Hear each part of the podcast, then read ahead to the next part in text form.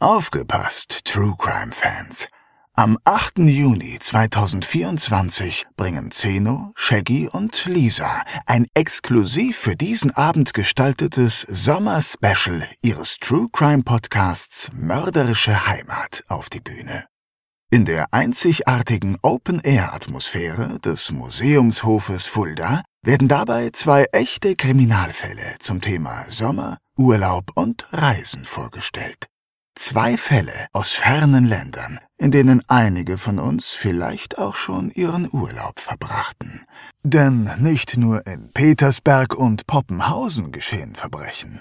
Auch in Portugal, Phuket oder Polynesien. Dazu gibt es wie immer spannende Einblicke hinter die Kulissen des Erfolgspodcasts Made in Fulda. Tickets gibt es bei allen bekannten Vorverkaufsstellen und unter kreuz.com.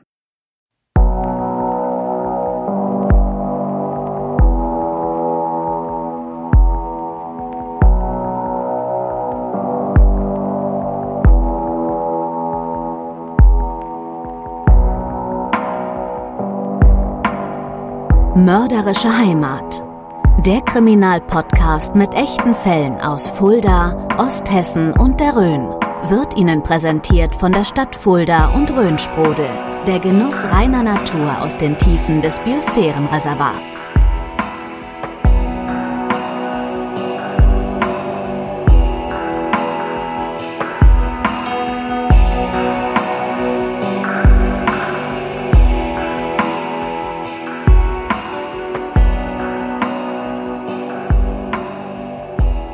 Hörerinnen und Hörer, eine weitere Folge unseres Podcasts Mörderische Heimat erwartet Sie. Wir heißen Sie und euch herzlich willkommen zu einem neuen, echten Fall aus Fulda, Osthessen und der Rhön.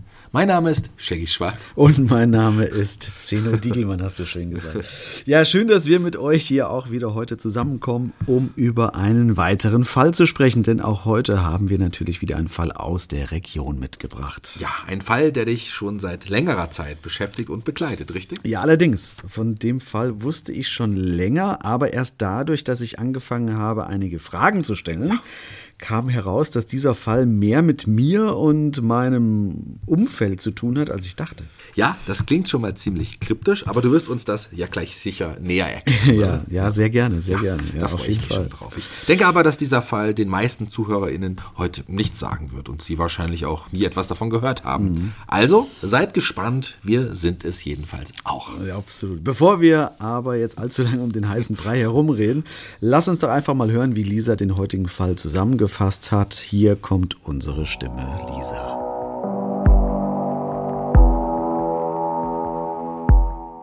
Wir schreiben das Jahr 1942. Deutschland befindet sich im Zweiten Weltkrieg. Auch in Fulda und der gesamten Region werden Gefangene aus halb Europa zur Zwangsarbeit in den Fabriken und auf Bauernhöfen eingesetzt. Nicht selten bekommen diese Männer und Frauen zu wenig zu essen oder werden anderweitig schlecht behandelt. Am 22. Januar 1942 kommt es auf einem dieser Höfe zu einem tödlichen Zwischenfall. Das ist er also. Das ist also unser heutiger Fall und die aufmerksamen Hörer werden es direkt gemerkt haben. Mein erster Zugang zu dem Fall ist natürlich Künzel, ja. meine Heimatgemeinde in der ich aufgewachsen bin. Allerdings wird das nicht das letzte Mal gewesen sein, dass der Fall ziemlich nah an meine Lebenswirklichkeit und sogar meine Familie heranreicht. Vielleicht noch eins vorab, da der Fall so lange bereits zurückliegt, gibt es sowohl bei der Berichterstattung als auch bei den wenigen Personen, die sich an diesen Fall noch erinnern können, ja, Lücken. Hm. Äh, du hast dich da dennoch dran gesetzt und hast versucht, fündig zu werden. Und das, ja, muss man sagen, ist ja auch gelungen. Ja, hoffe ich doch. Ja. Das lag zum einen daran, dass das Ganze, wie gesagt, in Künzell spielt und ich hier natürlich einen relativ einfachen Zugriff auf Personen habe, möchte ich es mal nennen. Dachte ich zumindest, denn viele sind bereits verstorben, aber ich kenne natürlich die Örtlichkeit, den Bauernhof, auf dem das alles. Wo, wo befindet sich dieser Hof denn genau? Erzähle ich dir gleich, okay, aber lass okay. mich das gerade noch zu Ende okay, ausführen. Zum anderen liegt es nämlich daran, dass ich bei den Recherchen zu dem Fall noch einiges herausfinden konnte, da es auch meine eigene Familie betrifft. Mhm. Denn meinen besten Kontakt fand ich in der eigenen Familie, was ich aber zu Beginn der Recherche gar nicht geahnt habe. Okay, lass uns gerne jetzt aber damit anfangen, das Ganze wieder örtlich zuzuordnen. Du hast es mhm. gerade gesagt, wir befinden uns in Künzell. Also alle aus Osthessen kennen Künzell. Aber wir haben ja auch viele Hörer aus dem Rest der Republik. Sag was zu deinem Heimatort. Ja, sehr gerne. Künzell liegt praktisch als Tor zur Rhön am Stadtrand von Fulda. Äh, es ist aber eine eigenständige Gemeinde mit ca. 17.000 Einwohnern und somit heute die größte Gemeinde im Landkreis. Heute stellt sich Künzel ziemlich ja, modern dar, aber das ist in der Zeit, in der unser Fall spielt, natürlich noch ganz anders. Im Jahr 1942 sah das entsprechend noch ganz anders aus. Da bestand Künzel mehr oder weniger aus verschiedenen Bauernhöfen und vereinzelten Häusern. Mehr ist da nicht. Ja, weißt du, wie viele damals dort lebten? Äh, du meinst im Jahr 42? Genau. Äh, die Zahl habe ich irgendwo notiert. Das wusste ich nämlich auch nicht. Äh, warte, ich hatte sie auf dem Blatt. War hier. Vor Beginn des Zweiten Weltkriegs lebten gerade mal 1930 Menschen dort. Überleg dir das mal. Krass. Das heißt, dass sich die Einwohnerzahl seither fast ja, verzehnfacht hat. Genau. Also bis Mitte des letzten Jahrhunderts war Künzel sehr bäuerlich geprägt und erst in den 70ern ist dann durch Eingemeindung und starken Zuzug der Einwohnerzahl eben das Ganze so ausgewachsen und angewachsen, dass heute eine der beliebtesten Wohngebiete der Region daraus geworden ist. Du hast mir erzählt, dass wir Glück hatten, denn dein Opa war ein Historiker, der sich ja, sehr um die Geschichte Künzels bemüht hat, richtig? Das stimmt. Deswegen mussten wir Enkel und Enkelinnen äh, uns das auch immer auf jedem Familienfest alles anhören. Das fanden wir damals nicht ganz so spannend. Damals war das eher noch langweilig. Heute bin ich froh, dass noch ein paar Dinge hängen geblieben sind. Das zum Beispiel? Naja, dass die Gründung Künzels bis auf die Gründung Fuldas zurückgeht, weil sich ein Mönch namens Kindolf am Kretzbach damals niedergelassen hat, um hier eine Zelle zu gründen. Mhm. Und aus dem Namen des Mönchs Kindolf und der Zelle ist dann eben Künzell geworden. Okay, also die erste Siedlung muss dann irgendwann im 9. Jahrhundert hier stattgefunden haben. Okay. Wie bist du dann auf diesen Fall gestoßen? Also ich wusste, dass auf dem Bauernhof, den wir uns gleich noch genauer anschauen werden, mal irgend so was passiert ist. Das wusste ich damals als Kind auch schon. Also habe ich meinen Vater jetzt mal gefragt, ob er irgendwas darüber wisse. Und er hat lustigerweise gerade selbst ein Buch herausgebracht, in dem alle Häuser und Höfe Künzels aufgeführt sind. Mhm. Wie sie damals aussahen, wie sie heute aussehen, mit Foto und vor allen Dingen, was für uns jetzt natürlich Gold war, mit Namen, Geburtstagen, Todestagen und so weiter von allen Bewohnern. Daher konnte ich dann die ganzen Namen zuordnen und auch schauen, ob es heute überhaupt noch Nachfahren gibt. Das ist irre, ja. Ja, war ein Zufall, ja. ne? Und das zweite Mal, also dass meine Familie mit ins Spiel kommt in diesem Fall. Aber ich sage auch jetzt schon, auch das ist nicht das letzte Mal. Okay, dann kommen wir jetzt zurück in das Jahr 1942. Wir befinden uns in Künzell und zwar auf dem genannten Bauernhof. Mhm. Wie es damals üblich war, hatte jeder Hof seinen eigenen Namen. Der Name, auf dem sich unser Fall hier abspielt, heißt Landeshof. Kannst du zu dem Hof etwas genaueres sagen? Ja, der ist sehr interessant. Äh, nur mal zum Vergleich. Etwa 1000 vor Christus siedelten Menschen auf der Fläche des späteren Roms an. Das wissen wir oder wissen viele. Ne? Äh, die Stadt Rom wurde dann 753 vor Christus gegründet. Mhm.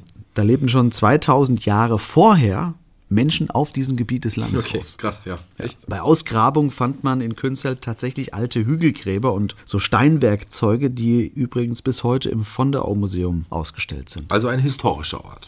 Das kann man wohl so ja. sagen, ja, ja. Aber jetzt zum Hof selbst. Also der Hof liegt etwas außerhalb der Ortsmitte Künzells in Richtung Keulus und Wissels. Also Richtung Rhön, grob. Ja, ne? Vielleicht kennen einige den Landesküppel, zumindest die, die vor Ort äh, sich ein bisschen auskennen. Dort gibt es immer mal, oder gab es früher zumindest Feste. Da befindet sich auch so eine Schutzhütte oder, oder der Noppen, das ist so ein alter Sportler, äh, Sportplatz, Noppen, auf dem ja. wir früher im Winter immer trainiert haben. Äh, der ist dort auch ganz in der Nähe. Okay, den, den Landesküppel kenne ich, den, den Noppen nicht. Also ich habe auch nie wirklich Fußball gespielt. Du ja schon. ja, ja, den Landeshof kannst du aber auch sehen, wenn du die Petersberger Straße stadtauswärts fährst. Mhm. Vorbei am, was ist das, Café del Café Sol, del Sol ist das, ne? genau. Ja. Dieser, ja. Vorbei am Globus Baumarkt in Richtung Rhön. Wenn du dann bei der nächsten Abfahrt rechts schaust, dann siehst du von dort aus den Landeshof ah, auch. Okay, okay, dann, dann, dann werde ich mal das nächste Mal darauf achten, wenn ja. ich dort vorbeifahre. So fahre ich relativ häufig sogar. Siehst du?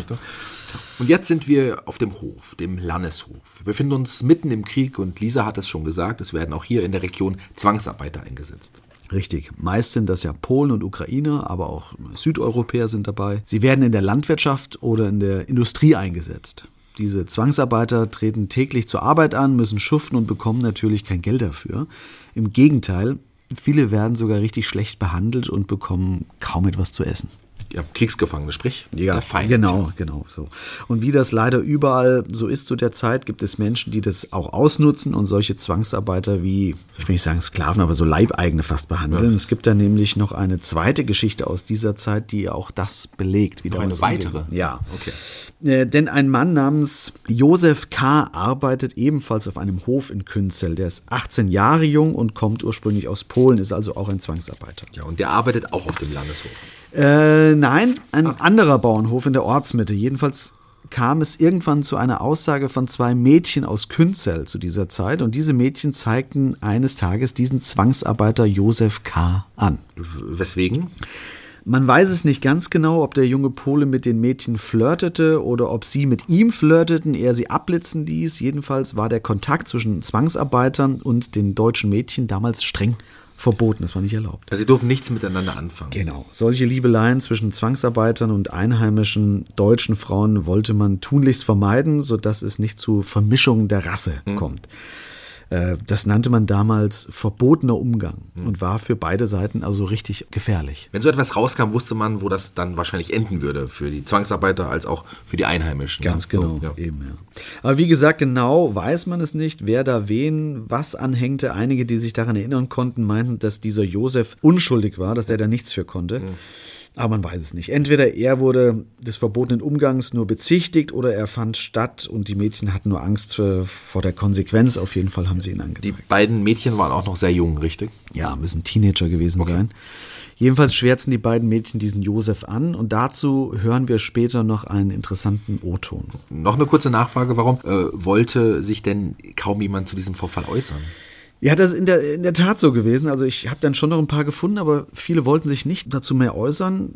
Es gibt zum einen kaum noch Zeitzeugen und zum anderen meinte einer, dass diese Mädchen von damals vielleicht ja noch leben könnten oder mhm. zumindest der Nachfahren und man deshalb dazu nichts sagen wolle. Okay. Was wurde jetzt aus dem Zwangsarbeiter, den Sie beschuldigt hatten, also diesem, diesem Josef? Hm, genau, Josef hieß der. Ja. Was da genau passiert ist, hören wir später auch noch. Jedenfalls wurde er dann erstmal nach Breitenau in das dortige Straflager gebracht. Breitenau, das ist oben bei Kassel. Da, dort bist du auch hingefahren. Da bin ich auch hingefahren. Zufälligerweise war ich in der Ecke und dann habe ich mir diese Gedenkstätte angeschaut. Die gibt es nämlich bis heute noch. Und ein paar Sachen konnte ich über diesen Josef dann herausfinden, nämlich dass er als Beruf in seiner Schutzhaftakte landwirtschaftlicher Arbeiter und Melker angegeben hatte. Mhm. Josef K. wurde am 18.09.1922 in Dombrowa, das ist im Kreis Benzin in Polen geboren, war ledig und hatte vier Geschwister. Mhm. Und am 17. Juli 1941 wurde er in das Arbeitserziehungslager eingewiesen. Dort in Breitenau. Äh, ja, in der Zeit vom 2. bis 23. September 41 befand er sich dann vorübergehend bei der Gestapo in Kassel. Es ist davon auszugehen, dass er in dieser Zeit auch verhört und auch das Gutachten von ihm erstellt wurde. Das war damals so üblich. Mhm. Dann saß er ein halbes Jahr in Kassel beziehungsweise in diesem Breitenau und wurde am 23. Februar 1942 zurück nach Künzell gebracht, wo er dann im Alter von mittlerweile 19 Jahren gehängt wurde. Das heißt, die Nazis haben ihn tatsächlich aufgrund der Anzeige der beiden Mädchen umgebracht. Ja, genau. Ich habe auch die Todesanzeige gefunden, hier von der Gemeinde Künzel. Die wird man wieder bei, hier siehst du es. Ja, das ja. ist alles in altdeutscher Schrift. Ja. Aber hier ist das Datum des Todes und sogar die Uhrzeit vermerkt. Ähm, 17.25 Uhr. Genau. Ja.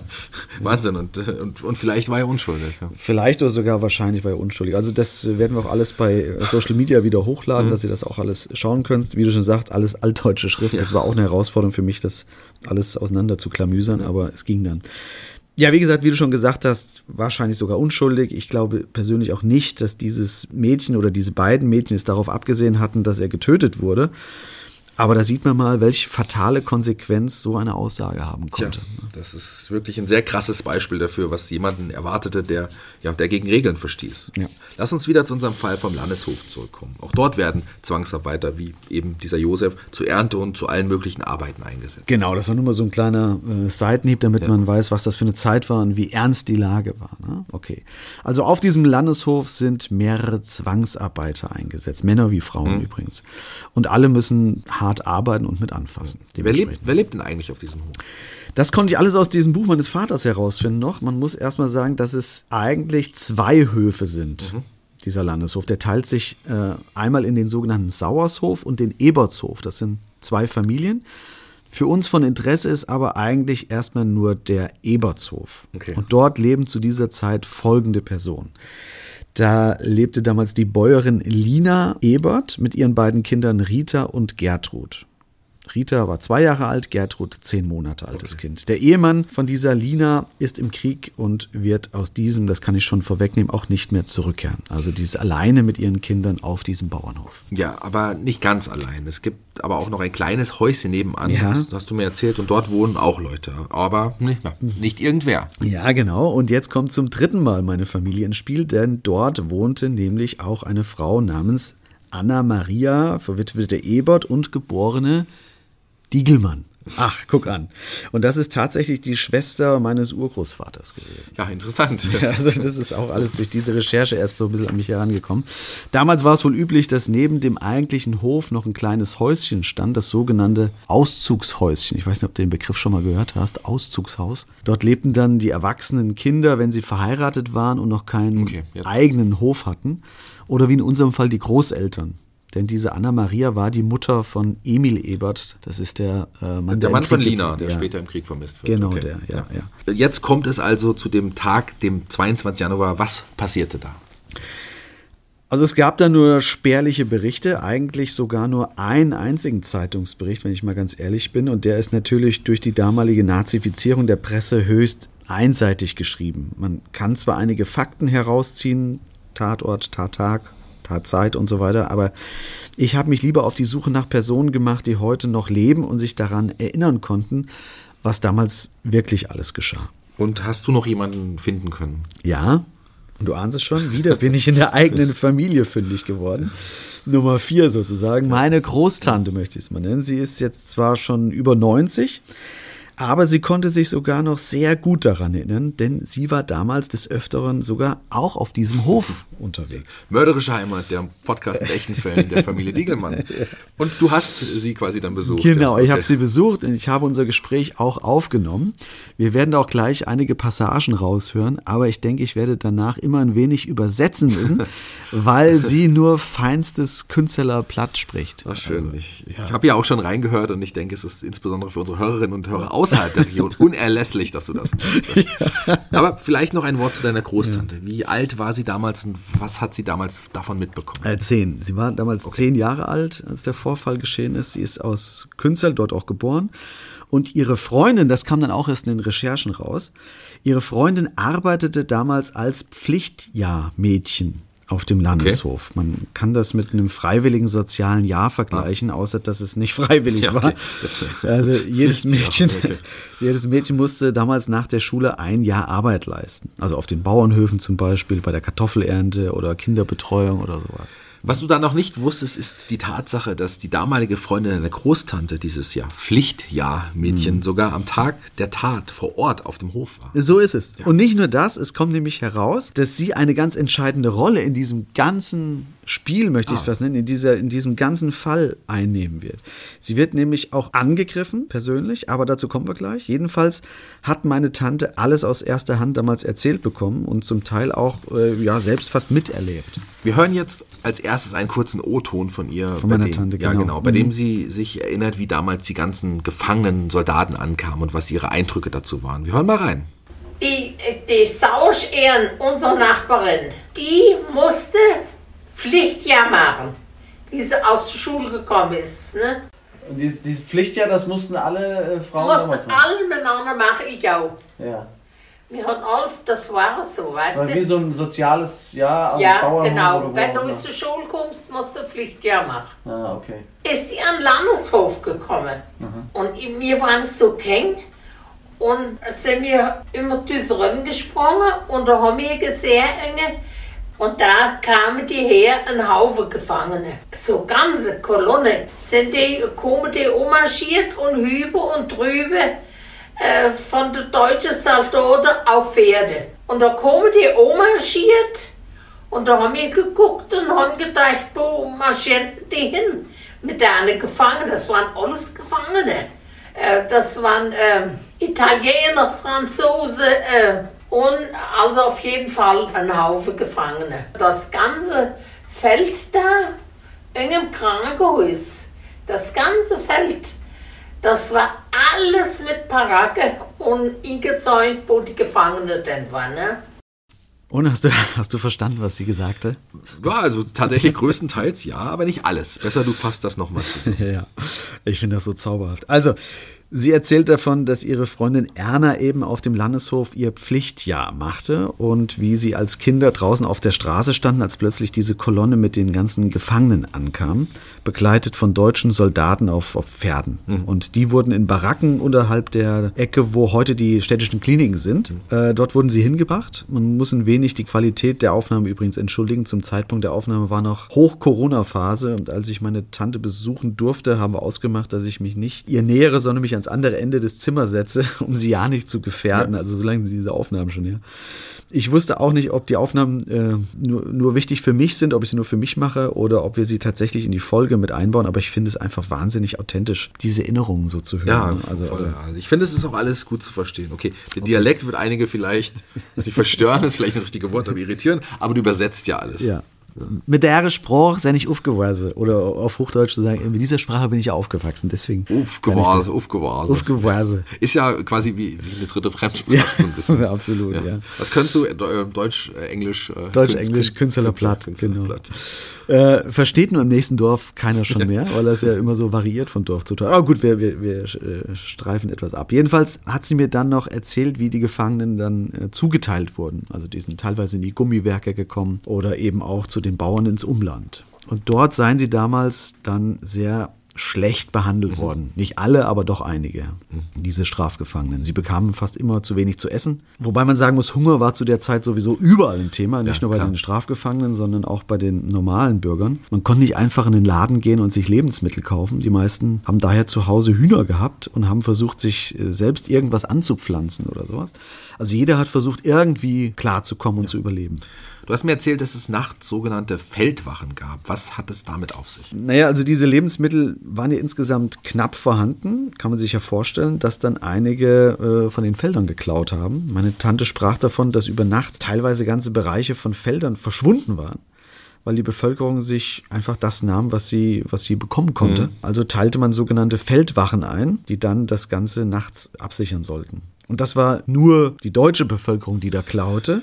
Ja. Bei den Zwangsarbeitern war dieser Druck um essbar, also dementsprechend ja noch ein Vielfaches höher. Ja. Ne? Also. Und so kam es eben auch nun zu diesem besagten 22. Januar 42, zu dem Vorfall auf dem Landeshof. Wir hören noch mal rein, was deine Tante, Großtante? Ja, also äh, Großtante, aber so nennt man ja niemanden. Ich habe sie immer Tante genannt. Also okay. bleiben wir auch bei Tante. Okay. okay, dann hören wir mal rein, was deine Tante noch zur eigentlichen Tat weiß und an was sie sich erinnern kann. Und jetzt war das die Polin, das ist eine Polin gewesen, die hat da hängen war Mord mhm. am Landeshof. Und hat, die hat aber schon ein paar Jahre geschafft. Da, ne? Und die Bäuerin, der Rita, ihre Mutter, die Lina hat die geheißen, die hat zwei Kinder gekriegt. Und die Polin, die hat einen Haufen mit Schaf und die kommen und die, die Ehrenbrater Dienstmann, die hat da auch bis jemals halt dran gemeint. Und was meinst du? Und da kommt die Rie und wollte erst die Polin und da war nicht da. Die, die hat ihre Kinder die und die Ehren, die hat auch daran geseilt. Also es war nicht da. Und da hat die so einen Sohn gekriegt. Weißt du, weil sie einen Haufen mal scharf und reichten nicht zu essen. Ja. Und da ist die, hat die im Haar gehäust und da sind die Stifte gegangen. Die, die Bäuerin mit ihren Keng und die Ehren, die sind, die hatte hängen so eine kleine Halle. Das ging durch die Fenster und da kannte die dann nur geklappt aufs Dach. Aha. Weißt du, da sind die dann nur und da sind die abgehauen, weil die die kommt dann mit der, mit, dem, mit der Axt oder mit dem Beil ist die da nie und wollte alles kurz hauen, weißt du. Und die haben dann äh, die Polizei angerufen, weißt du, es war ja ein Matsch, die haben ja gekriegt, es ging ja. Und jetzt kommt die Polizei, das waren ja da ganz schlimm, weißt du, die Soldaten und die Polizei und uns. Und da sind die hin und haben die festgenommen. Und haben sie auch gleich mitgenommen, weißt du? Das hat die Sau dann verzahlt, mhm. ne? Das war ja unser Nachbarsche. Also sie erzählt nun, wie ihre Freundin, das Pflichtjahrmädchen Erna, mit der Bäuerin im Haus war und die Zwangsarbeiterin des Hofs wohl wieder einmal ja, nichts Richtiges zu essen bekam und dann ausgerastet ist. Wir werden gleich aber noch hören, dass das wohl nur der letzte Tropfen war, der das Fass zum Überlaufen brachte, denn da gab es eine Geschichte ja. schon vorher. Und die Freundin deiner Großtante war also mittendrin.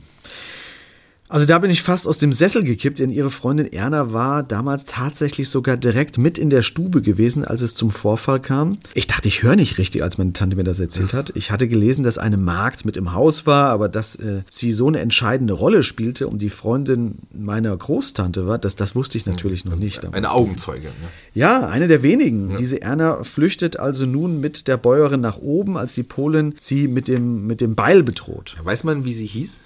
Marianne. Ja. Marianne C. hieß diese Zwangsarbeiterin. Sie war, wie gesagt, auch Polin und ist zum Tatzeitpunkt 28 Jahre jung. Okay, weiter. Es ist Januar, wahrscheinlich ist es auch kalt. Oder? Richtig. Ja. Das spielt sicher auch eine Rolle. Ja.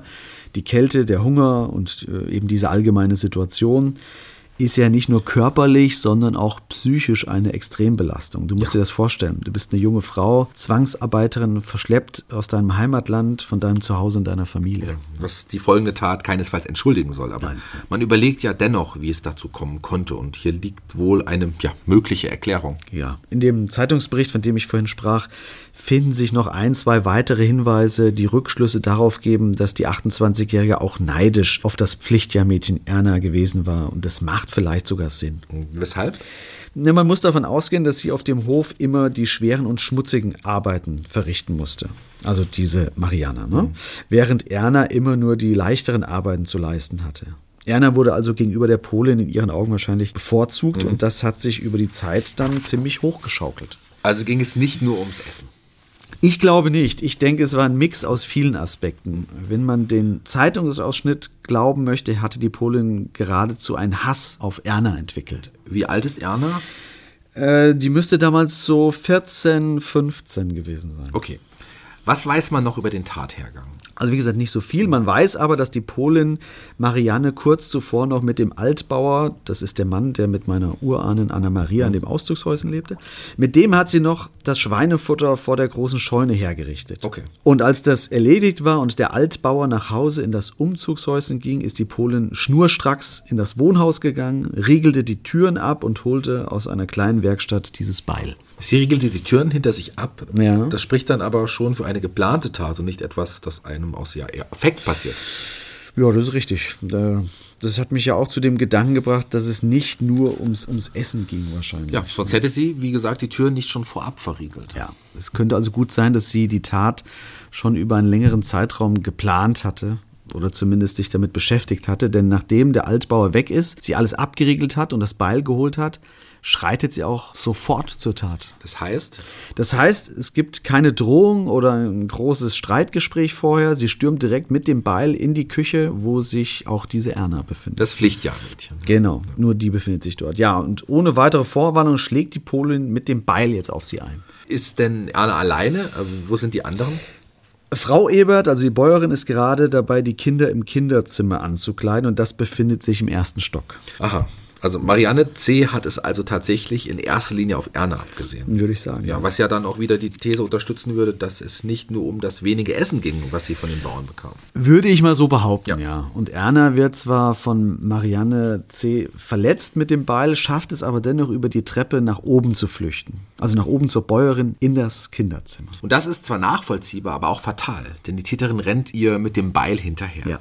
Erna und diese Frau Ebert schaffen es aber noch, die Tür des Kinderzimmers abzuschließen und über das Fenster zu fliehen. Mhm. Und vom Fenster aus können sie auf ein Dach von einem Schuppen fliehen, das direkt an das Haus anschließt, also so angebaut ist. Und die Kinder?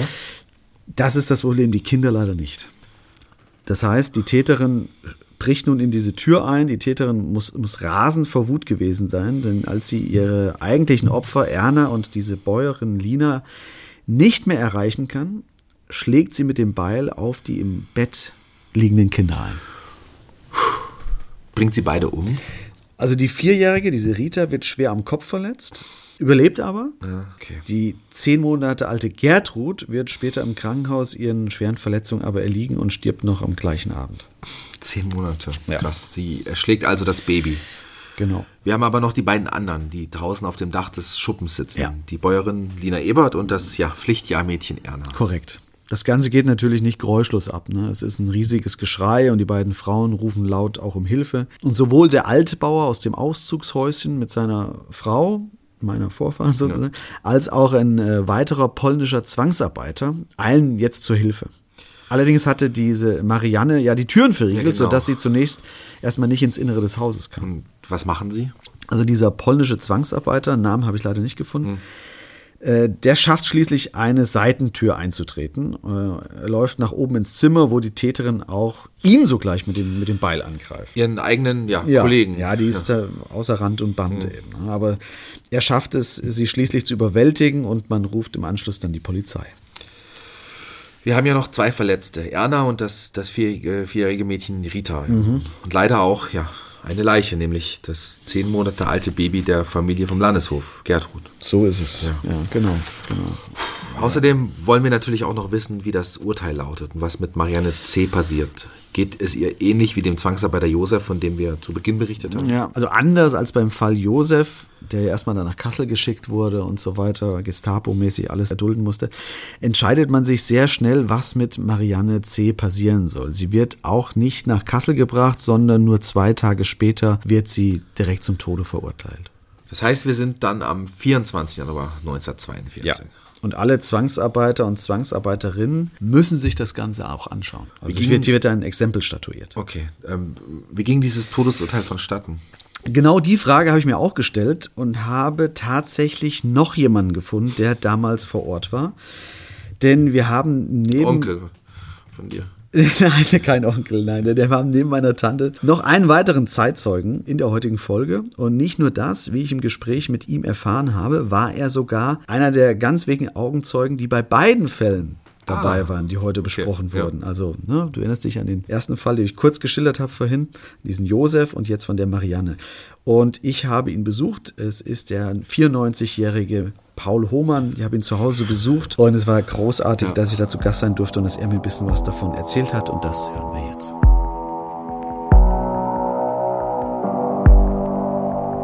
Nachgehakt. Die Expertenmeinung. Mit freundlicher Unterstützung von HWK. Ihr unabhängiger Versicherungsmakler für individuell zugeschnittene Versicherungslösungen. Das gilt für Privatpersonen und Familien ebenso wie für Freiberufler, Selbstständige und Unternehmen. HWK. Ihr Versicherungsmakler in Fulda und Schwalmstadt.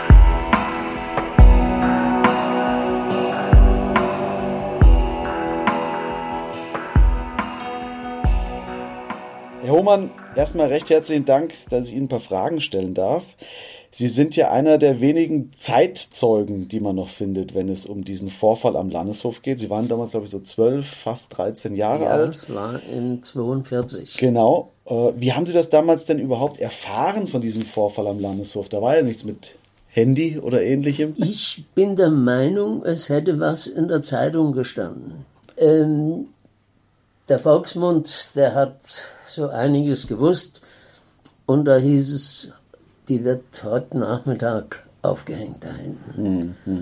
Und naja, da habe ich schon immer mal spekuliert, ob ich was gesehen habe. Auf einmal sehe ich, dass so Gruppen von ne, Zwangsarbeitern, die waren ja hier auf allen Höfen, waren äh, ja Polen und Russen äh, beschäftigt und auch in Fabriken. Und dann haben wir gesagt, da müssen wir jetzt mal gucken. Und da haben wir uns dem Dross so Verhalten angeschlossen und sind gekommen bis unterhalb vom Nobben, wo das Nobben zu Ende ist. Ja. Da fingen dann Koppeln an. Bis dahin war Land unterm Flug und unterhalb vom Norden ging ein Weg entlang. Der ging bis zum Museum, aber war dann durch die Koppeln unterbrochen. Und bis dahin sind wir gekommen. Also das ging los, so wie ich es im Sinn habe, kam ein LKW und da stand oder saß die drauf, die Frau. Und äh, entweder stand ein Tisch oder ein Stuhl auf dem LKW. Dann hat man gesehen, da waren ja Bäume da, am, ich glaube, es sind Obstbäume gewesen. Und zwar war das meines Erachtens, die, die war ja auf dem Ebertshof, die Frau. Aber ich meine, es wären Bäume vom Sauershof dann äh, ausgewählt worden. Da haben sie einen Obstbaum, haben sie den Strick festgemacht. Mhm. Jedenfalls, äh, der Lastwagen fuhr unter den Baum, dann haben die das Seil oben angemacht, haben sie auf den Hals gelegt, die war gefesselt. Und dann sind die mit dem LKW angefahren und da ist die abgestürzt und da hing sie. Und dann haben sie sie wieder mit dem LKW abtransportiert. Mhm. Und wir konnten dann sehen, wie die ganzen Polen, das war eine, weiß nicht, wie viele tausend Leute da zusammen äh, getrommelt ja. wurden, die mussten dann an der Hängenden vorbeimarschieren. Und waren Sie damals dann auch selbst dabei? Sie standen weiter weg, ich, aber Sie haben das. Ich äh, stand da unten am Waldrand. Da waren ja eine Menge mhm. Künstler, die das Auge wahr geworden waren. Mhm. Und die sind dahin marschiert. Soweit man das von da äh, überblicken konnte, habe ich gesehen, was da so vor sich ging. Das heißt aber, die, die Künstler, Bürgerinnen und Bürger, die wurden nicht verpflichtet, da auch hinzugehen. Nein, nein, Das waren nur da, die Zwangsarbeiter ich, und Zwangsarbeiterinnen. Ich hatte sogar den Eindruck, man wollte uns fernhalten. Äh, wir sind nämlich nicht weiter vorgedrungen bis da an den, an den Waldrand. Mhm. Das heißt, wurde man dann auch aufgehalten direkt? Von da waren, waren ja auch Polizeiformationen da. Mhm. Und naja, zu damaliger Zeit, da hat ja jeder Angst gehabt. Wenn da ein Wort gesprochen wurde, da hat alles gekuscht. Was geht denn so einem Jungen vor? Wie gesagt, Sie waren damals zwölf, zwölf Jahre alt, 13 Jahre alt oder sowas in dem Dreh. Also, sowas zu ich erleben. muss sagen, man war ja wütend auf die, die, die Hilfsarbeiter, obwohl wir, die wir kannten, zu denen hatten wir ein gutes Verhältnis. Mhm. Da waren zwei Polen, das waren meine Freunde. Aber was, ging da in Ihnen vor, als Sie sowas gesehen haben? So eine, so eine Hinrichtung für einen jungen Kerl ist das ja auch kein alltägliches Bild, was sich da abspielt. Ähm, ja, aber. Äh, Oder sagen wir so, wurde danach drüber gesprochen noch äh, im, im, im, Dorf? Da, da, wurde schon drüber gesprochen da wurde halt auf die geschimpft, dass die sowas macht. Hm. Also äh, von Mitleid habe ich eigentlich nichts gehört zu der Zeit. Die Leute waren alle ganz anders, wie, wie, das heute, wie man das Klar. heute sieht. Ja, ja. Sie haben es ja schon gesagt, es gab ja damals nicht nur diese eine Hinrichtung da, es gab ja noch eine zweite, eine kurze ja, Zeit später. Äh, damals dieser 19-jährige Zwangsarbeiter Josef Knappig hieß der. Mhm. Der wurde am 23. Februar dann hingerichtet, also nur drei Wochen später. Können Sie sich da auch das, noch dran erinnern? Das war oben an der Keulhauser Straße, genau da, wo jetzt die Halle vom Tröder ist. Ja. Und zwar war da ja noch Wald, der ging bis da, bis, bis zu der Halle, wo jetzt, also wo jetzt die Halle steht. Mhm. Und äh, da war schon vor dem Krieg eine Bohrung vorgenommen worden für die Autobahn, die hier vorbeiführen sollte. Da war ein vier Quadratmeter großes Loch oder vier mal vier Meter großes Loch tief und das war zugesperrt. Und daneben standen noch Bäume und da haben sie den aufgeknüpft. Und da war wieder das gleiche Szenario. Da äh, war eigentlich nichts bekannt, dass da jemand gehängt wurde. Nur ich habe zum Fenster rausgeguckt und habe wieder gesehen, wie die Kauderser Straße belebt war. Mit, mit Zwangsarbeitern und Frauen auch. Mhm. waren ja viele Mägde auch hier. Und äh, die sind dann alle sind wir natürlich nach. Aber so bis bei konnten wir auch wieder nicht, aber es war die gleiche Szene.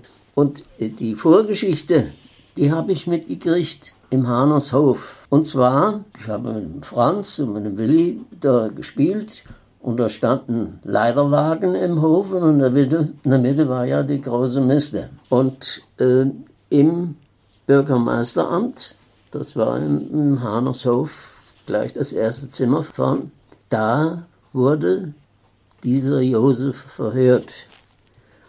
Und zwei Zeuginnen waren zu sehen, die Frau und die Frau. Und aber ich wusste von der Geschichte, ich wusste nicht was und warum. Naja, also jedenfalls, plötzlich ging die Tür auf, die Haustür, und der Josef kam raus, hatte ein Hemd an, eine Hose, und so ein kleiner, dicker Gestapo-Mann hat so eine dicke Weidengerde gehabt und hat auf den geschlagen und der musste die Miste umrunden im Dauerlauf. Der hat ihn gehauen und wir Kinder, wir haben, haben zugeguckt. Ja. Und das ging eine Zeit lang und dann war der natürlich blutüberströmt. Dann musste das Hemd ausziehen und musste vorn an den, da ist ein Tränkstein gewesen, da nach der Straße zu, wo die das Vieh getränkt haben. Da musste sich den Oberkörper abwaschen. Dann ging es wieder rein. Und nach einer Viertel oder halben Stunde kam sie wieder raus. Und dann ging es nochmal auf den. Und ich kann mich entsinnen, es kamen zwei Arbeiter von der Arbeit heim mit dem Fahrrad. Die haben das gesehen und sind abgestiegen. Und das sagt der, das ist doch eine Unverschämtheit. Wie kann man denn einen Menschen so verschlagen? Dann hat er gesagt, kommen Sie mal her. Wenn Sie nicht sofort sich auf den Weg machen und verschwinden hier, dann geht es Ihnen genauso. Und dann war alles ruhig und hat die Ohren angelegt. Und der ging dann wieder rein und wurde abgeführt. Und dann hat man aber eine Zeit lang nichts, also das kam nicht so an die Öffentlichkeit, wie das mit der Polin da. Wurden denn diese beiden Frauen, die damals diese Aussage gemacht haben, äh, wurden die im Anschluss dann später nach dem Krieg, sage ich jetzt mal, wurden die ganz normal die sind, behandelt? Die oder sind was? normal behandelt worden. Ja. Also da war, Ich, naja, ich stelle mir das auch schwierig vor, wenn ich so eine Aussage gemacht habe. Man weiß ja nicht genau, was da so genau vorgefallen ist. ja, das ist nie rausgekommen, ob sie berührt hat oder ob es nur um Gespräche ging oder wie. Aber ähm, über diese Fälle wurde lässig drüber weggegangen. Erstmal vielen Dank, Herr Hohmann, für die Ausführungen und für die kleinen Erhellungen, die wir hatten, weil da gab es noch einige Fragen. Vielen Dank. Wow, Zeno, Wahnsinn, dass du tatsächlich noch jemanden gefunden hast, der sowohl bei der Hinrichtung von Josef K. als auch bei der von Marianne C. mit dabei war. Ja, krass. also äh, wirklich irre. Ich habe auch nie gedacht, dass das alles noch äh, rauskommt jetzt nach dieser langen Zeit, dass man noch so viele Informationen äh, dann doch noch finden kann. Also naja, also auf jeden Fall, die beiden Hinrichtungen lagen ja auch nur vier Wochen auseinander. Ne? Und er war, wie gesagt, zufälligerweise dabei, als Josef K. zunächst sogar misshandelt wurde. Äh, Das ist für uns natürlich, für alle, die jetzt äh, das hören, ein großes Glück, dass wir noch solch einen Augenzeugen finden konnten. Und ich finde, Herr Hohmann hat das auch sehr anschaulich erzählt. Ist übrigens ein ganz toller Mann auch, der mir noch einige andere Geschichten aus dieser Zeit erzählt hat, die unfassbar interessant und spannend waren. Tod durch den Strang. So lautete das Urteil, ja. Aber auch krass, dass dort Kinder aus dem Dorf sich das Schauspiel angeschaut haben. Ja, habe ich mir auch gedacht, als er mir das so erzählt hat. Ne? Beide wurden dort oben unterhalb des Noppens äh, aufgehangen. Ja, so ist es. Äh, Also nicht ganz da beieinander, aber doch auf, an, an ähnlichen Orten. Also der eine wurde ja ähm, mehr auf dem, auf dem Hof aufgehangen und die andere mehr dann in, ja, an so einem Rand von einem Wald. Was mir gerade noch einfällt, ich hatte ja zu Beginn erzählt, dass wir häufig früher, als ich noch Fußball gespielt habe, in der, in der Jugend im Winter am Noppen immer trainiert haben. Eben diesen Sportplatz, der sich unweit des Landeshofs befindet. Und dazu mussten wir immer vom eigentlichen Sportplatz in Künzell im Dunkeln im Winter durch einen Wald bis hinauf zum Noppen joggen. Das waren so 20, 25 Minuten. Und dieser Wald, durch den wir da gejoggt sind im Winter im Dunkeln, der hieß Hang Valley. So wurde der genannt, Hang Valley. Also auch Mundartbegriff. Hang Valley bedeutet so viel wie Wald der Gehängten. Ah, Ja, okay. Also wenn man das mal wörtlich übersetzt. Ob das jetzt mit dieser Geschichte zu tun hat, weiß ich gar nicht. Ist mir nur gerade aufgefallen. Ja, ist aber naheliegend, also eben, wenn man sich den Namen. Aber wer Ja, weiß. Also ja. im Winter nachts durch den Wald der Gehängten joggen. Ich weiß schon, warum ich nie Fußball gespielt habe. Ja, also wenn ich das damals schon gewusst hätte, wäre ich zumindest schneller gelaufen. Das steht Das fest. glaube ich dir. Ja. Aber Wahnsinn. Echt interessanter Fall, Ja. den ich auch nicht kannte und der dich immer wieder mit deiner Familie in Verbindung gebracht hat. Ja, da gab es noch einige weitere Berührungspunkte. Meine, meine Mutter hat mir zum Beispiel noch erzählt, als ich äh, mal von dem Fall davon erzählt habe, dass sie diese Rita, also das Kind, was überlebt hat, was auch mit der Axt angegriffen wurde und auch Verletzungen davon getragen hatte, noch kennengelernt hat. Krass, die, die, die, die Vierjährige, die Ja, damals- genau, okay. genau. Also die trug keine Narbe in ihrem Gesicht davon und war später selbst Mutter. Und deren Tochter ging in den Kindergarten, in dem meine Mutter wiederum Kindergärtner war. Also die Tochter von, von dieser äh, Rita war äh, in der Gruppe meiner, meiner Mutter. Das gibt's doch gar nicht. Ja, ja, ja. Ja, und jetzt rate, wo diese Tochter wiederum selbst Kindergärtnerin geworden ist. Also äh, ich, ich sage mal keine Ahnung, aber ähm, ich, ich kann es mir, glaube ich, schon denken. In dem Kindergarten, in dem ich dann Okay, war, in, in Künzel. Künzel, ja. ja. so klein ist die Welt. ja, Überschneidung Nummer, weiß nicht, 186 oder Ja, ich habe, weiß auch nicht mehr. Naja. Ich habe auch Kontakt mit ihr aufgenommen, äh, also die, die, die Tochter von dieser Rita. Und wir haben auch ein sehr nettes Telefonat miteinander geführt, aber sie hat nur berichtet, dass dieser ganze Vorfall innerhalb der Familie eigentlich nie groß Thema war, nie groß drüber gesprochen wurde. Wollte äh, das die Mutter nicht oder? Ja, selbst das konnte sie mir nicht sagen. Es wurde einfach nie groß drüber gesprochen. Ne? Aber das äh, hat man ja oft, dass solche traumatisierenden Erlebnisse ausgeblendet werden und sich dadurch wie nie geschehen oftmals anfühlen. Ja. Zumindest, zumindest hofft man das. Ja, es war halt auch eine, eine ganz andere Zeit noch. Ja. Ja, definitiv, ja. Ja, aber damit sind wir durch für heute. Das war das Zeno, der, der Zeno, der, der Familie Diegelmann äh, Podcast. Das war unser Fall Nummer 38, Axtmord auf dem Landeshof. Ja, ein Fall, der diesmal sogar ein wenig meine Familiengeschichte gestriffen hat. Wenig, ja. Und ich möchte mich äh, nochmal ganz herzlich, wie gesagt, bei unserem Experten Herr Hohmann bedanken und vor allen Dingen natürlich auch bei meiner Tante, die sich die Zeit genommen hat, um mir und um uns und euch von diesen Geschehnissen damals zu erzählen. Liebe Hörerinnen, liebe Hörer, wir hören uns in 14 Tagen wieder. Auch dann haben wir wieder einen Fall aus der Region Fulda, Osthessen und der Rhön dabei. Schaut bitte auch auf unseren Social Media Kanälen vorbei. Dort haben wir wie immer auch einige Fotos und weitere Informationen zum heutigen Fall für euch. So ist es. Wenn euch die heutige Episode oder auch die anderen Folgen gut gefallen haben, dann empfehlt uns doch auch bitte gerne weiter. Das wäre uns auch eine große Freude. Folgt uns bei Instagram und natürlich auch bei Facebook, wie der Shaggy gerade schon gesagt hat. Deswegen bis zum nächsten Mal sagen wir Tschüss und passt auf euch auf. Euer Zeno Diegelmann. Und Shaggy Schwarz.